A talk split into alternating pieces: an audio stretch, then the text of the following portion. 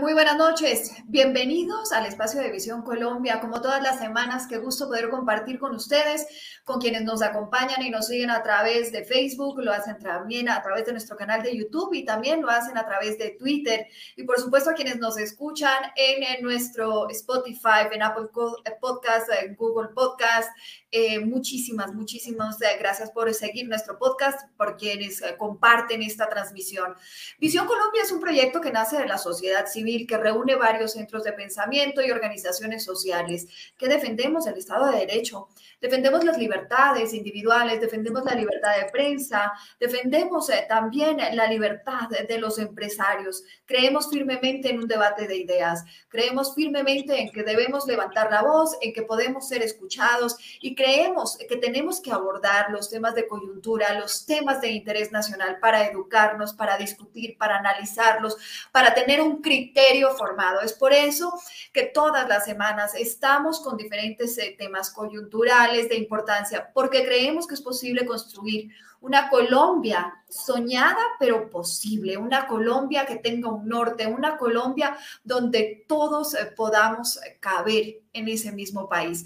Hoy vamos a hablar sobre el día de hoy, unas marchas, la marcha de la mayoría, con, han llamado algunos, o el juntarnos en esta marcha de este 20 de junio. Es por eso que quiero dar la bienvenida a Pierre Onzaga, que me acompaña el día de hoy. Pierre, líder de la movilización mundial en contra de las FARC en el año 2008. Es arquitecto, además empresario, columnista en El Expediente y también de revista Semana. Pierre, bienvenido, gracias por acompañarme. Muchas gracias a ti, a Evolución Colombia, perdón, a Visión Colombia, eh, y a todos los televidentes y a todos los colombianos. Ya tendremos ocasión de, celebrar y de agradecer ante todo esta gran jornada. Y gracias por la invitación. Y también me acompaña Bernardo Henao, abogado, analista político y columnista. Está con nosotros. Eh, Bernardo, bienvenido. Gracias por eh, juntarte a esta conversación el día de hoy. Ana María, muchas gracias por la invitación. A Diego un saludo muy especial. A Pierre igual. Eh, hoy ha sido un día excepcional y ya tendremos ahora ocasión de comentarlo y analizarlo. Feliz de estar acá en tu programa. Bueno, yo creo que arranco por preguntarles a los dos. Eh, Pierre, me gustaría escucharte ahí. ¿Cuál es tu lectura de lo que ocurrió el día de hoy? ¿Por qué esta movilización? ¿Por qué tanta gente salió a las calles hoy? Pues Ana María, primero, antes de, hablar puntualmente del por qué la gente salió a felicitar a los organizadores, a la gente que, dedicó horas a, a meterle ganas a esto, yo que he estado metido en estas líderes sé que eso es sudor y sangre pero amor por la patria, entonces felicitarlos de verdad profundamente porque, porque es algo que no está pagado. Esto se paga con amor. De alguna manera, eh, los colombianos dieron la respuesta. Y eso es lo que paga a los organizadores. Eso de ver a las plazas atestadas es la mejor retribución que puede llegar a tener una persona que dedica su servicio a la patria, así como nuestras fuerzas lo hacen. Es el bienestar de nuestro país. Y entrando en materia sobre la movilización, pues mira que las movilizaciones, hay algunas personas que dicen que no funcionan. A mí todavía me parece increíble que haya, que haya personas que lo digan. Sin embargo, eh, es entendible desde la, el análisis que pueda hacer una persona en el corto plazo, pero en el mediano plazo, ojo que no es largo plazo, en el mediano plazo, las eh, movilizaciones, marchas, concentraciones, la acción ciudadana es la única forma de manifestarse pacíficamente y de generar hechos políticos desde la ciudadanía, que es que hay algo muy importante aquí, eh, Ana María, y es que los ciudadanos hoy demostramos en conjunto que no estamos de acuerdo ni con las reformas, ni con la manera de gobernar, ni con la arbitrariedad con la que gobierna o, o ni siquiera desgobierna Gustavo Petro. Y esto es algo que se ve reflejado en los millones de colombianos que salieron hoy y que van a seguir saliendo, ojo, porque los colombianos sabemos que tenemos una responsabilidad. Hemos despertado, nos hemos quitado un poco la careta y eso es el gran valor de las movilizaciones ciudadanas. Ahora, las movilizaciones ciudadanas han logrado en el mundo entero acabar o, salir de los regímenes más sangrientos que puedan haber existido, incluso en Medio Oriente, como Mubarak, en, Egipto. Es, es que nosotros en Colombia hasta ahora estamos despertando al poder que realmente tienen las movilizaciones, Ana. Entonces, lo que estamos viendo es la oportunidad de todos los colombianos de llegar a construir una civilidad de largo plazo, darle ejemplo a muchos partidos y a muchos políticos que a veces les da miedo llegar a convocar este tipo de, de, movilizaciones y darle ejemplo a los ciudadanos que de pronto se quedan en casa y decir... Pero, pero, tú dices, darles ejemplo a los políticos y, y, yo no sé, y les voy a preguntar, y Bernardo, le pregunto a usted también, quizás el éxito de estas movilizaciones es porque la gente que salió a las calles sabe o siente que no hay un movimiento político detrás y se ve identificado y se siente con esa capacidad de tomar esa decisión, de salir a esa marcha. Bernardo, ¿cuál es su lectura del día de hoy? Ana María, eh, la lectura hoy es muy clara si usted mira, había puente, había un partido de la selección y había otras discusiones. Y así la gente salió. Entonces uno dice, ¿qué pasa? Pues que la gente está preocupada por el futuro de Colombia y la institucionalidad. Esto es un movimiento cívico, esto no tiene nada que ver con los tintes políticos o partidistas. Aquí hoy la gente le movió reaccionar contra un gobierno abusivo, contra un gobierno cuestionado, contra un gobierno que en este momento debe más respuestas de todo lo mal que está ocurriendo, de todas las sospechas de su elección que rodean con dineros en, mal habidos en, en las cuentas de la campaña, que tiene una situación de explicación de abusos cometidos desde un despacho cercano a la presidencia de la República, pero vinculado con ella, donde se dieron presiones indebidas y se dieron circunstancias de escuchas ilegales y desembocó en otros medios. En fin, hoy la gente está cansada, pero la gente quiere defender la democracia colombiana. Y hoy la respuesta masiva, la respuesta contundente, cívica, pacífica. Ustedes vieron la foto que hoy es excelente, que muestra al ESMA sentado detrás en las escaleras, en, la, las, en las es, como una, una, placita pequeña que hay detrás del Congreso de la República y ellos mismos llamando por celular y toda la marcha al otro lado sin tenerla que controlar, eso demuestra cómo somos nosotros, somos pacíficos, pero llama un mensaje contundente. Ya vamos a ir hablando de eso, Bernardo, porque yo creo que también eh, hay una forma de cómo eh, los de gobierno buscan capitalizar esto y decir, pues, que no hay violencia porque porque ellos dan todas esas facultades y esas libertades. Pero quiero que hablemos de algo y les voy a leer un tweet que escribió el ahora presidente Gustavo Petro en el año 2021 y dice, esta es la movilización en Pasto, haciendo alusión a una movilización que se llevó a cabo en Pasto. Duque, escuche, un gobernante debe siempre escuchar y corregir si es necesario. La mayor violencia siempre proviene de un gobierno que se vuelve indolente y sordo. Esto lo escribe en el 2021 en uno de sus tweets. Y el día de hoy, ¿no es cierto?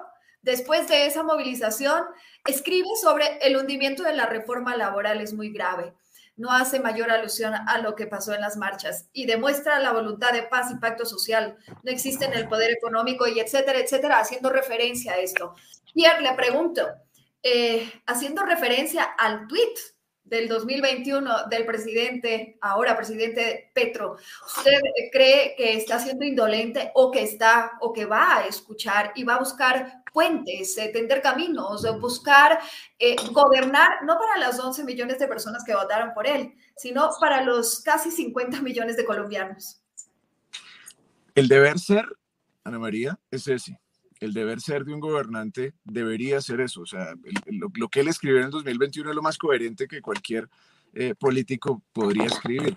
Sinceramente, él no es un gobernante típico y él definitivamente iba a tomar la vía agresiva, la vía de deslegitimar la movilización social o ignorarla o deslegitimarla. Cuando empezamos el año pasado a hacer las movilizaciones, él optó por sencillamente ignorarlas e incluso descalificarlas o incluso decir que quienes estábamos eh, en contra de las movilizaciones estábamos atentando contra su gobierno y hoy habla del golpe blando. A mí me parece de ese tuit de, Petro de hoy algo muy grave y es que dice él en su tuit que se copta al Congreso.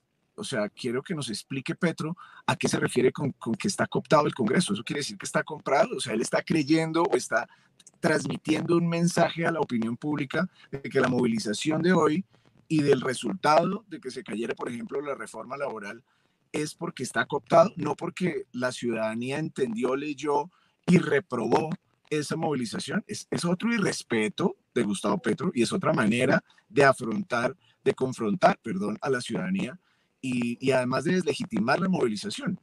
Estamos ante un autócrata y eso es un hecho irrefutable. Ya las posibilidades de defender a Petro se agotaron. Él ataca a la fiscalía, él ataca a la Corte Suprema de Justicia, él ataca a los ciudadanos, ataca a los sistemas de salud. El, que no ataca, ha atacado la seguridad nacional en toda su extensión.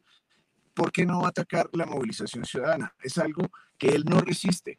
Si él fuera consciente de este momento en el que está, hipotéticamente, ganó la presidencia. Digo hipotéticamente, entre comillas, porque estoy de acuerdo con Bernardo sobre la cuestionada legitimidad que tiene su elección. Pero digamos, está hoy en el gobierno, está perdiendo o ya perdió una oportunidad histórica por primera vez para la izquierda.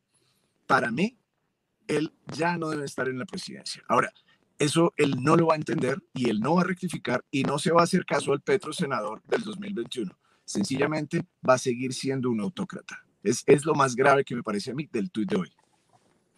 Le pregunto, Bernardo, ¿hay posibilidades de una rectificación o de tender un puente por parte de Gustavo Petro ah, después de escuchar o ver y mirar estas marchas que, que está ahí en las calles? No hay, o sea, hay un reclamo, hay un malestar, hay una gran porcentaje de la población que no está de acuerdo en su manera de manejar, en su manera de llevar las riendas del país y en lo que él está planteando.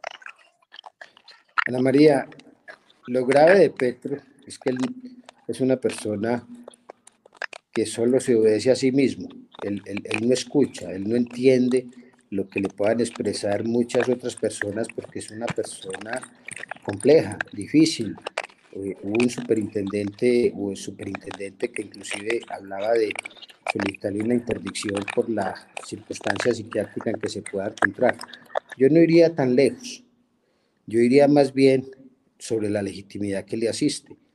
Es que uno no puede partir de la premisa de lo que le ocurre a esta situación de gobierno que tiene a el segundo, la persona que lo llevó al éxito, según él mismo lo expresa y lo dice y así fue, que fue el senador Benedetti, que deja saber que trajo 15 mil millones de pesos a la campaña. Es que, es que esto no es un hecho menor, esto es mayor si se quiere que el 8 mil, del proceso 8 mil en el entonces elefante en la época de Samper.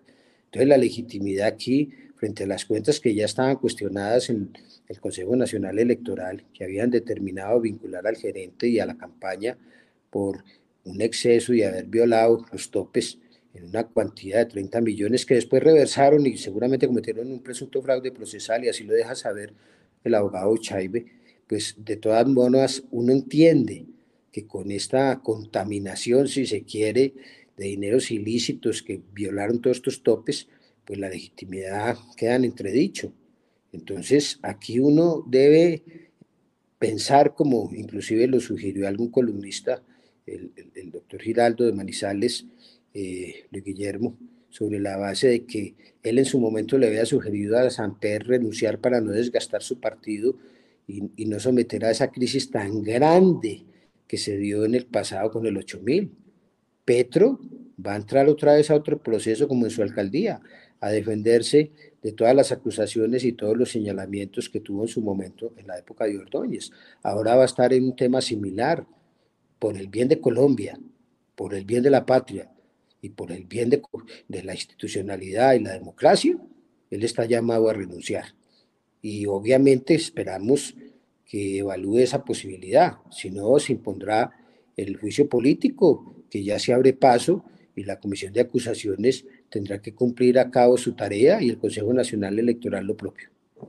Ahora, Pierre, le pregunto, usted, eh, y comparto contigo, de que eh, quizás los colombianos en este momento estaban empezando a darle el verdadero valor a las marchas eh, ciudadanas, pero Pierre, ¿cuál es el, cuál es el siguiente paso? ¿Quién va a capitalizar o quién va a buscar capitalizar estas marchas en caso de hacerlo? O también esto puede ser, llegar a ser un termómetro de lo que puede pasar en las elecciones regionales. Ok, pues digamos que lo ideal de este momento histórico en el que estamos es que las movilizaciones se mantengan como ciudadanía para la ciudadanía, para, para defender el Estado de Derecho, para defender nuestra democracia, que finalmente lo que Gustavo Petro y el Pacto Histórico están eh, pues amenazando y atentando. Y eso no, no lo inventamos nosotros en, en, argumentación que generemos para las marchas, sino que viene del mismo gobierno. Así como dicen, ya Vox Populi se está cayendo a pedazos el gobierno solito. Sus mismos áulicos o sus cabezas más altas han venido destapando estos escándalos de, de 15 mil millones eh, de dineros calientes, de dineros del narcotráfico presuntamente. Entonces nosotros no, hemos tenido que hacer esa labor. Sin embargo, las movilizaciones deben ser, para mí, deben ser capitalizadas por los ciudadanos para defender la democracia. Esto digamos que no es un rédito electoral, esto no debe, no debe tener ningún tipo de, de rédito electoral o que funcione de hecho, eso es como el agua y el aceite.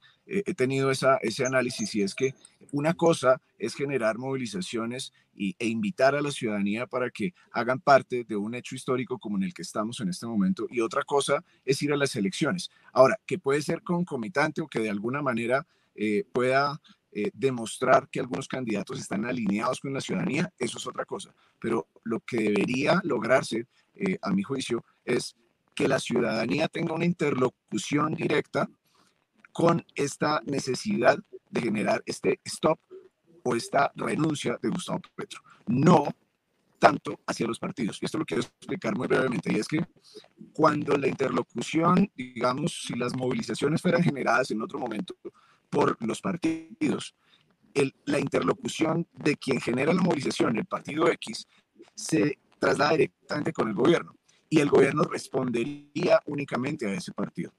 ¿Qué quiere decir? Que la oposición solamente estaría enmarcada en ese pequeño segmento del partido, mientras que si es toda la ciudadanía, va a ser una amplia mayoría que no va a tener una cuestionada legitimidad. La, la legitimidad mayor la tiene la ciudadanía. Luego, estas movilizaciones tienen que permanecer como ciudadanas y no pueden tener un enfoque electoral porque pierden la legitimidad que le ofrece ese Ahora, Pierre, te pregunto, tú fuiste el encargado, el responsable de la mayor movilización que ha habido en ese país en el año 2008.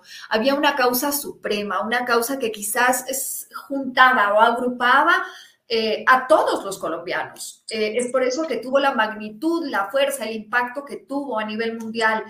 Eh, pero te pregunto, la gente que sale a estas manifestaciones, eh, ¿no llega en un momento a cansarse de salir a las calles o siempre va a haber como como esta única forma de expresión que siente en este momento la ciudadanía, de sentirse medianamente escuchado por un gobierno que ha hecho hasta el momento oídos sordos eh, de los reclamos, de los grupos eh, más técnicos que le han dicho, no, cuidado con lo de la reforma a la salud, cuidado con la reforma laboral, cuidado con la reforma pensional, y un poco se ha negado y ha dicho, esto va porque va a mi manera y punto final.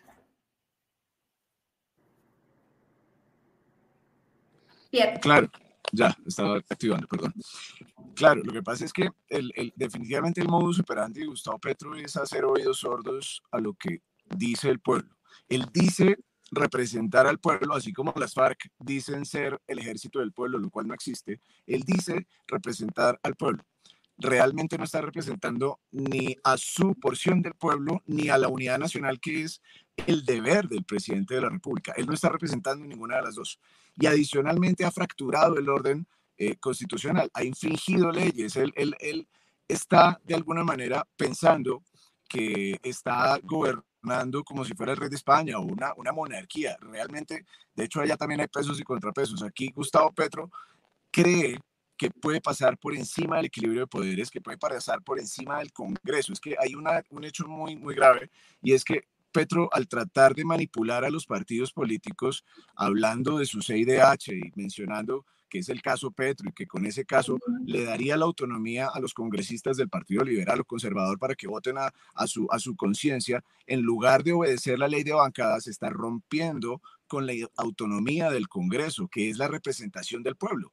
Luego, nosotros tenemos que decirle a Petro, recordarle que eso es una violación de la Constitución. Y esos son argumentos también que se suman al juicio político. Luego, ya la única salida, y coincido con Bernardo, la única salida que los ciudadanos, porque ojo, los ciudadanos estamos exigiendo fuera Petro, pero la única salida para materializar eso es el juicio político.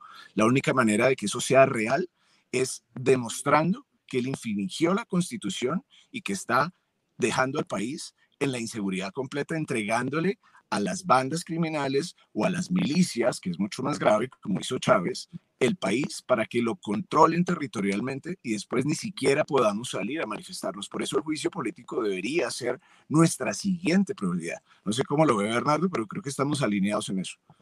Bernardo, ¿cómo lo ves este planteamiento que hace, que hace Pierre? A ver, yo, yo, yo coincido en buena parte o en su conjunto con lo que expresa Pierre el país en este momento de pronto no ha escuchado lo suficientemente a profundidad lo que en su momento expresó eh, Lucio. Eh, la milicianización que se está dando en el territorio es inquietante, es preocupante. Y él está promoviendo seguramente un referendo al respecto para contrarrestar esta acción. Pero las circunstancias en que se encuentra el presidente frente al escándalo, que no lo podemos dar por superado, ni podemos pensar que como ocurrió con su hijo se olvide, es de una magnitud inmensa. Es que, es que el, elefante, como se conoció el proceso 8000, dejó tres años, siempre en, en entredicho el presidente se estuvo defendiendo Ernesto Samper todo el tiempo y ahora nos van a volver a someter a un 8000. Este será el proceso 15000 como lo dicen pero es desgastante. Y el daño que tuvo ese proceso para el país en la época de San Pedro fue inmenso. Y quedó comprobado que ese ingreso de dineros no fue a sus espaldas, ese ingreso de dineros obviamente quedó establecido por el ministro Botero en su momento y por todo lo que expresó Medina y todos los otros con cuestionamientos serios, es de que sí efectivamente ingresaron los dineros del cartel. Y en ese, en ese orden de ideas, nosotros estamos ahora ante una situación similar frente a unos ingresos inmensos de dinero, donde se cuestiona su, su expresión frente al manejo venezolano y frente a todo lo que se da hecho por el segundo hombre, el que le manejó la campaña. Es que, es que esto es de una gravedad inmensa y él tiene que responder. Y la, y la única forma de responder es el juicio político. Y nosotros vamos a estar pendientes de impulsar y de, y de conseguir ello. Pero para desgastar al país y para no desgastar a su partido, él debería considerar seriamente que la mejor alternativa de altura es que renuncie. Yo hoy lo pedí en el discurso que hice en la plaza pública ante 50 mil personas, donde dejé saber que el camino que tiene él es renunciar. Y eso lo debe hacer por el bien suyo y por el bien de su partido. Eh, Pierre y Bernardo, ese quizás, si me acojo a algunas palabras que ustedes utilizaron, ese quizás es el deber ser, pero la realidad de lo que vaya a pasar y con la personalidad y con el eh, manejo que tiene el presidente de la República es bastante complejo que esa realidad ocurra, por lo menos a un corto plazo. Pierre, el presidente de la República en su última eh, intervención, en su tarima, eh, él llamaba a las calles, decía que esa era la manera justamente de presionar al Congreso para que se aprueben sus reformas, para que se apruebe este cambio. Un poco estamos, y te pregunto, ¿estamos pasando a medir fuerzas en la calle? ¿A eso vamos a terminar? Pues Ana María, ya, las medimos eh, en un pasado reciente y nos dimos cuenta que ya no tiene las fuerzas que de pronto en algún momento pretendía tener. Ahora, también hay que recordar que el paro del 2021 fue financiado ilegalmente, tiene dineros cuestionados o, dineros rusos. Hay una cantidad de dinero de, las BACRIM que, que, entraron a ese proceso del paro. Eh, y ahí es, esa movilización realmente no fue nada eh, transparente, eh, así lo quieran llamar de una manera transparente. Entonces, yo pongo en duda la capacidad que tenga Petro en ese sentido. Más que un pulso, me parece a mí que es un peligro muy importante para el, para el país en este momento. Estamos en un momento eh, donde Gustavo Petro cree que puede obligar a los colombianos a sus reformas. Y quiero contextualizarlo. Petro, en el eh, discurso que da en, en la marcha que, que, promueve con estudiantes del SENA y con eh, empleados públicos, porque pues, había cartas donde se evidenció que, que, invitaba libremente a los empleados públicos a los estudiantes del SENA y estudiantes del colegio a su marcha del 7. Pero independientemente, lo que dijo en ese, en ese, con ese micrófono fue que los ministros debían casi que supeditarse a unas tales asambleas populares que le está generando. Mm. Esto quiere decir que va a suplantar la constitución. Básicamente eso es lo que está diciendo Petro. Y eso es lo que no le vamos a permitir. Si él cree que le vamos a permitir suplantar al Congreso, está muy equivocado. Si cree es que el Congreso es el que está llamado aprobar o no las reformas o proyectos de reformas que tiene un gobernante. Pero es que Petro, al en teoría ganar y otra vez entre comillas, cree que tiene patente de corso para hacer lo que quiere con el Estado. Cree que él está en una monarquía y cree que lo eligieron para poder hacer su santa voluntad. Y eso no es así. Para eso existe el Congreso, para eso existen los partidos. Luego, eso demuestra su talante antidemocrático. Y eso es lo que tenemos que recordar los colombianos. Ese talante antidemocrático puede dar con que cierre el Congreso o con que ataque las Cortes, porque ya lo hizo con la Corte Suprema a través de la Fiscalía. El creerse jefe del fiscal e incluso ir a dar una, un veredicto de un, un, veredicto que debería dar el CTI con su abogado en simultáneo cuando acaba de morir el, el, el coronel Dávila, es una demostración que él está queriendo ser ese fiscal y está dando una versión alterada de la realidad. Entonces, lo que está haciendo Gustavo Petro y lo que hizo en ese, en ese discurso fue darnos un anticipo de lo que va a ser suplantar la democracia. Bernardo, eh, eh, te pregunto, eh, pues estas últimas semanas han sido rodeadas de múltiples escándalos para el gobierno de Gustavo Petro, a los cuales ustedes ya han hecho referencia en el transcurso de esta entrevista, pero me llama la atención de que he escuchado en muchas voces, sí, todos estos escándalos y no va a pasar nada. Eh, ¿Consideras tú que este tipo de manifestaciones, como la ocurrida el día de hoy, le dan un poco esa fuerza de rodear a las instituciones democráticas de este país y decirles, creemos en ustedes, confiamos en ustedes, que se cumpla la ley, que se haga cumplir la ley? Nosotros no podemos partir de la premisa de que no va a pasar nada. Está pasando. Y hoy se comprobó que pasó y ya hay consecuencias en lo que se, hundió un proyecto que daban por sentado que iban a aprobar y él ya reaccionó y pasó. Entonces, aquí hay una cosa muy clara, Ana María, que hay que mirar. Cuando el presidente se posesionó, juró cumplir la Constitución. Y cuando uno jura sobre la Constitución que la va a cumplir, pues tiene que no faltar a su juramento. Pero como Pierre lo estaba mencionando y no lo va a repetir, pues no lo está cumpliendo.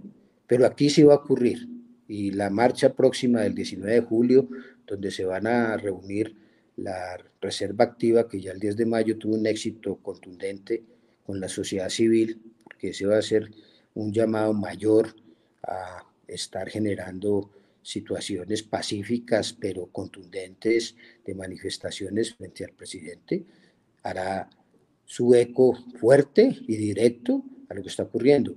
Pero aquí tenemos nosotros y las organizaciones que representamos y los centros de pensamiento y muchas otras, la academia y los gremios, nosotros tenemos que exigir que se clarifique todo este panorama de los dineros mal habidos que entraron a la campaña. Nosotros no podemos ceder en eso, no podemos permitir que lo que está pasando con su hijo, que también se apropió de dineros que supuestamente iban para la campaña, se los tumbó, se los robó, se o se los dice como presuntamente dice, y la señora lo está estableciendo y entrega una serie de, comunicados y una serie de correos pues, que, que deja saber muy sospechoso todo lo que ha ocurrido, pues hace indiscutiblemente que la justicia se pronuncie y por supuesto, cuando hay todos estos hechos tan graves que rodean una elección, pues le afectan la legitimidad. Bernardo, y tú te me adelantaste porque justamente te iba a preguntar, bajo la premisa de el que el que se cansa pierde. ¿Cuál era ese siguiente paso, no? Porque esto es, eh, no sé si eh, hay una frase que dice que la constancia alcanza lo que la dicha no.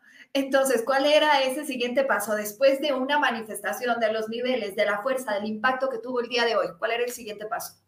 No, las marchas continuarán pacíficamente, el juicio político tiene que impulsarse, pero aquí tiene que darse las actuaciones de cara a las autoridades competentes. El Consejo Nacional Electoral tiene que cumplir su tarea para que en su momento le entregue a la Comisión de Acusaciones todo lo que haya corroborado frente a la financiación de la campaña electoral que violara los topes. Y ahí pues hay contundencia de documentos y contundencia de confesiones que permiten inferir que no cumplió. Y en este momento, pues lo obvio es que eso pase a la Cámara de Acusaciones. Ella instruye el tema, lo, documenta y lo va a pasar al Senado en su momento, que, que si desde luego encuentra los méritos, digamos, en que la Cámara ha investigado y ella, perdón, el Senado instruya, pues tendrá que acusarlo ante la Corte Suprema por causal de indignidad.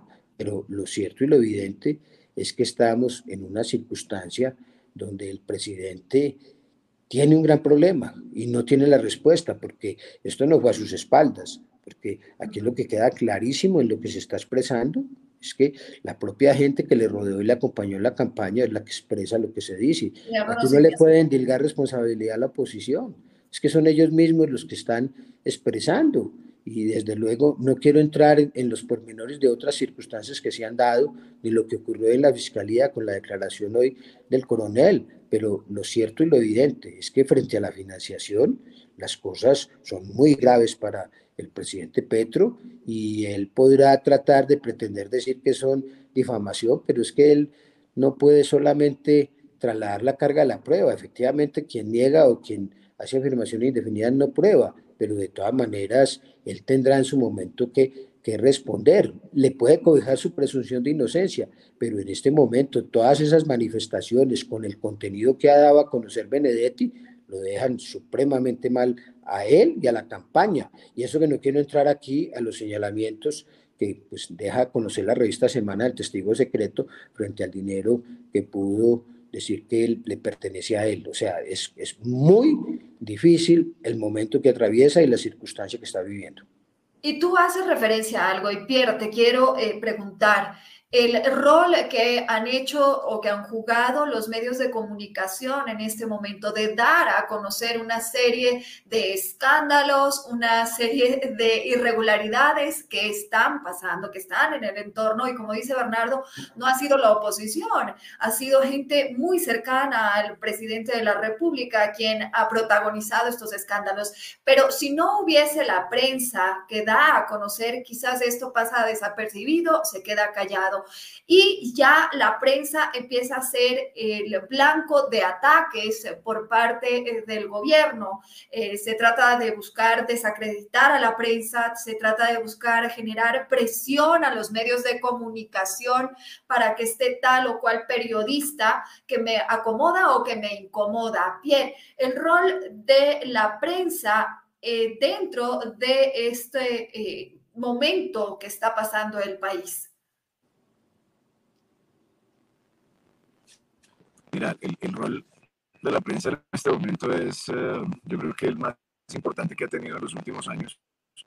Eh, si bien en el proceso 8000 eh, también pues, jugó un papel clave, hoy hay una gran diferencia y es que el ataque sistemático de Gustavo Petro a la prensa que ha denunciado todos estos escándalos de los dineros mal habidos y, y, mal contabilizados y con seguridad de origen dudoso de narcotráfico, pues deja a la prensa en un altísimo riesgo. Ya lo vimos a Gustavo Petro diciendo su marcha que era, era semana la que ordenaba y el CPI o la Fiscalía investigaba.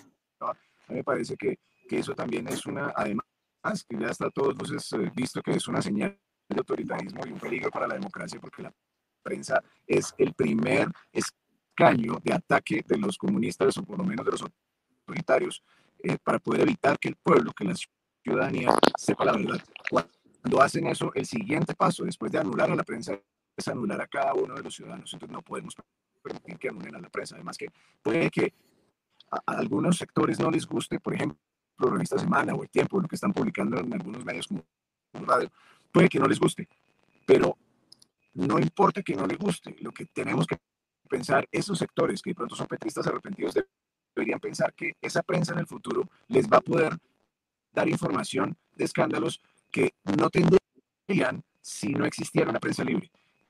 Esta, este, grupo de, de pronto, de simpatizantes o fanáticos de Gustavo Petro deberían pensar en sí mismos. Porque hoy, claro, están diciendo es que a, los uribistas no les conviene o, o, a los sectores poderosos no les conviene.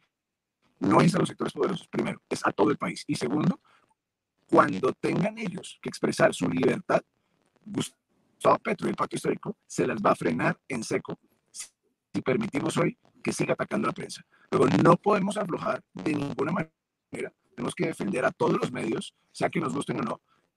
Tenemos que defender a todos los medios y ser capaces de tener una visión de largo plazo para que el país no se nos vaya en las manos. Porque lo que está haciendo Gustavo Petro, y si ustedes se dan cuenta por el tweet que puso hoy, es no me importa lo que decida el Congreso, yo voy a volver a presentarlo.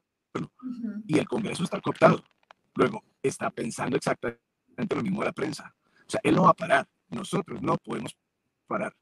Eso es lo clave aquí, que todos los oyentes tengan completamente claro eso, que ninguno de nosotros puede aflojar, porque Gustavo Petro, miren, los terroristas, y perdónenme que lo diga así en este sentido, la, la perder para un terrorista, el fracaso para un terrorista, es un ensayo para el éxito. Y Gustavo Petro tiene una formación acorde a esos preceptos. Luego nosotros tenemos que tener eso claro en la mente y actuar en consecuencia. Bernardo, con, con lo que dice Pierre, eh, ¿cómo, ¿cómo motivar o cómo buscar la participación de más ciudadanía del sector productivo del país, del sector académico del país, de también un rol de la prensa? Eh, sobre no bajar esa guardia, no dejarse amedrentar eh, por presiones o por temor o por miedo, porque claramente hay eso detrás. Hoy en la Plaza de Bolívar hicimos un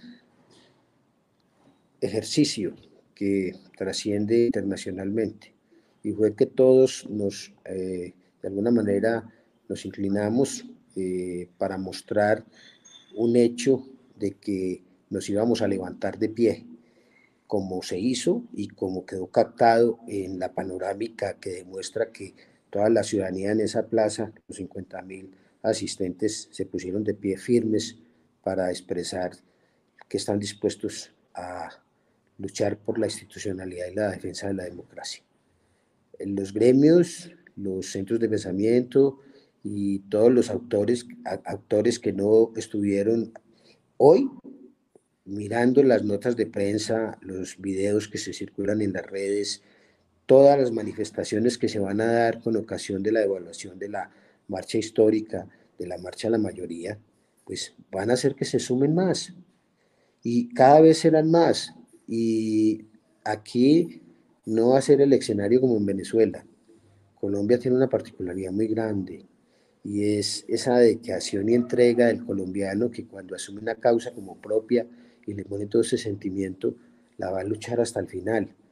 Y por supuesto, hoy quedó claro que la gente surgió voluntariamente y que hoy fueron 50 mil, 60 mil en Bogotá. La próxima, creo yo, en julio van a ser el doble y va a ser sociedad civil y reserva activa unida. Y, no, y nada la va a mover de maquinarias, nada la va a mover de dineros, de presiones, de contratos, no. Aquí la gente está viendo en riesgo la democracia y aquí la gente es forjada en principios y valores. Yo lo decía Miguel Uribe, que esto era un movimiento cívico que no tenía ningún carácter ni contenido partidista y que teníamos que luchar por el restablecimiento de principios y valores. Y en eso no vamos a condescender ni vamos a, decidir que no lo vamos a hacer. Sí vamos a luchar con todo el rigor, con la convicción y con netamente la decisión de que priman los valores nuestros en que nos forjaron nuestros padres y nuestros abuelos.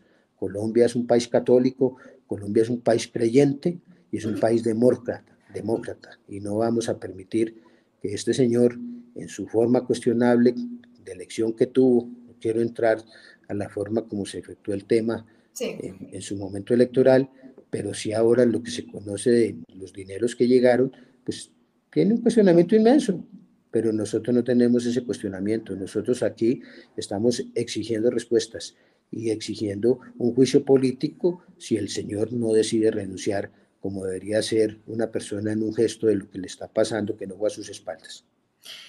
Eh, Pierre, Bernardo, haciendo pues alusión al tiempo que ustedes me dan y cumpliendo con ese tiempo, eh, tengo que ir finalizando, pero sí creo que Pierre y Bernardo, creo que es importante eh, también eh, cerrar diciendo que justamente el poder salir a las calles es la manera también de decir que estamos en democracia, de levantar nuestra voz, de hacernos escuchar, de hacernos sentir. Y como se hizo el día de hoy, una marcha pacífica, una marcha donde no hubo vandalismo, donde no hubo una piedra, donde no hubo un enfrentamiento, donde hubo paz, donde hubo gente, eh, creo, con las banderas eh, del país eh, diciendo lo molesto que puede estar, pero a, través del diálogo, a través de esta protesta pacífica, eso es lo que nosotros creemos, que podemos ser escuchados, creemos en el, en el enfrentamiento de ideas, nunca de violencia. Y yo creo que lo que hoy demostró Colombia es que se puede hacer el cambio, se puede hacer la diferencia y se puede hacer pacíficamente. Y esto yo creo que es claramente el decir a los grupos terroristas, a los grupos narcotraficantes y etcétera, etcétera, que no podemos más, que no queremos violencia, que no somos un país violento, que somos un país que trabaja, que sale para adelante y que va a hacerse sentir de la manera pacífica como lo hizo hoy. Pierre, Bernardo, les doy las gracias por haber estado en este espacio, también a quienes se conectaron, a quienes compartieron esto, si creen que es importante pueden seguir compartiéndolo y mañana nos pueden escuchar en nuestro podcast. Que tengan una feliz noche. Gracias, Ana María. Muy complacidos de haber estado hoy acá y por supuesto seguiremos firmes de pie en lo que nos espera esta lucha, pero no vamos a desistir, continuaremos en ella. Gracias, Bernardo. Gracias, Pierre. Ana María, a ti, a Bernardo, un abrazo, a todos los colombianos, de verdad, fe, fe y acción. Es que eh, sí es posible. Hay que creer, hay que creer, hay que creer y hacer definitivamente no hay otra manera. Si uno no cree, pues no hay otra manera de hacerlo. Y salir y cada llamado, cada posibilidad, hay que salir. Eso, si no, no escatimemos. Dale, gracias, que tengan una feliz noche. Nos vemos en una próxima oportunidad. Adiós. Gracias.